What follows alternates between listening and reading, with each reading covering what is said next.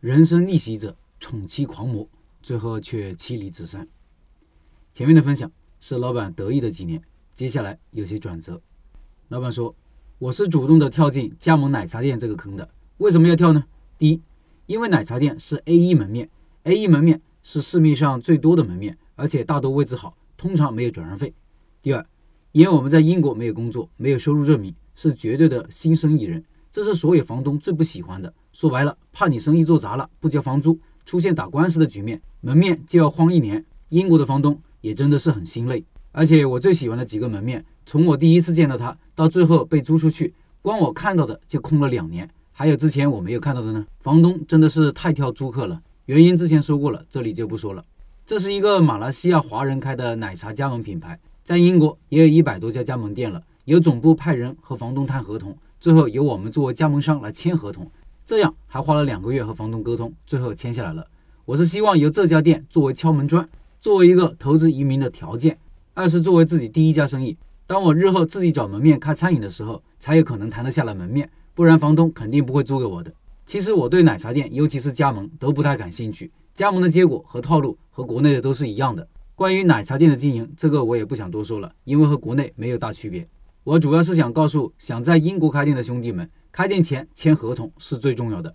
英国是非常注重合同的国家，签字前你可以商量，你签字了，你就必须按照合同完成，你别想溜之大吉。除非你跑出英国，不然你租房买房，只要通过律师的，他在网上随便一查就能知道你干了啥，相当于国内的征信系统，并且更加严格，你往后什么事都办不了。而在英国生活呢，你要面临考试，要早考早超脱。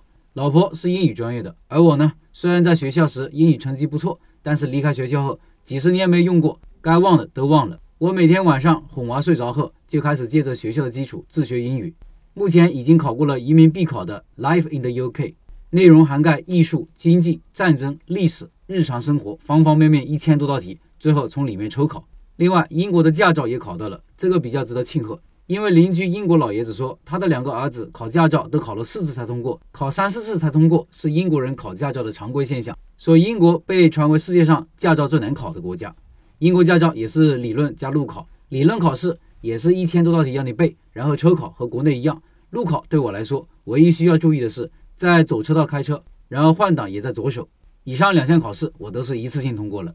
对于几十年不用英语的人来说，值得小骄傲一下。我大概用了半年多的时间，通过自学，让自己从刚落地的英国时只会说谢谢、日常打招呼，到可以跑到隔壁和邻居聊一个小时的天。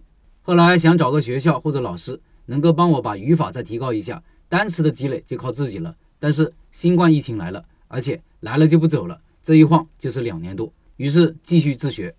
在这里有一段文字是讲述老板家庭生活变故和他离婚的过程，应老板隐私的需求就不搬出来了。简单的说，就是老板的爸爸因为脑梗需要动手术，急需用钱，他老婆一分钱不肯拿出来，而且第一次争吵就要求离婚，然后是打官司，不能见孩子。读完之后挺唏嘘的，难以想象一个宠妻狂魔，最后居然被老婆要求离婚，要求搬出去住，并且不让见孩子。很多时候啊，我们身边最熟悉的人，也可能是最陌生的人。老板为了家人，为了追求更美好的生活，拼尽全力东奔西走，但最后的结局却是妻离子散。此时此刻，又让我想起了胡德夫的那首歌：“人生啊，就是一条路，一会儿西，一会儿东，匆匆匆匆。”再回到老板的分享，老板说：“我是怎么遇见老陈的呢？是在我等机票回国的日子里，我开始每天骑车锻炼减肥，不能把时间浪费掉。从开始的来回五个小时，到后来的来回九个小时路程。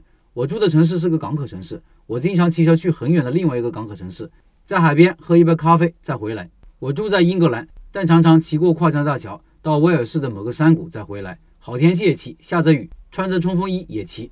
每天路上这么长的时间要听点啥？我开始喜欢听一些历史大头部的书籍。有一次，喜马拉雅的首页推荐里有一个很直白、很不文艺的名字《开店笔记》，觉得很奇葩，就点进去听了一下。开始以为是哪个没有天赋、普通话不标准的网友自我满足一下主播梦，因为你的每一集都很短，让我觉得很奇葩。心想你敢不敢把话说长一点？随便往后点了两三集选听，说出来你可能不信，我就选听了你的两三集的小段，就立马觉得你这个人有货。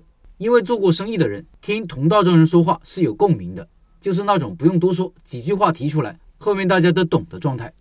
所以下载了你的所有语音，每天骑车几个小时就听几个小时。在我听完了全部，收拾行李踏上回国路程的时候，我会再回头听之前的语音。神奇的事情出现了，老陈的语音是带有场景片段的，比如我听到某段的时候，我在辛苦的骑车爬坡；听到某句话的时候，我在买咖啡；而有些时候在雨中骑车。你的语音成了我脑海中记忆的触发音。今天是二零二一年十月二十五号，我已经结束了上海十四天、南京居家十四天的隔离，以及无数次的核酸检测。今天是出隔离的第一天。我出门理了发，并打算去迪卡侬买一辆和在英国一样的自行车，开始我的开店第一步——找门面。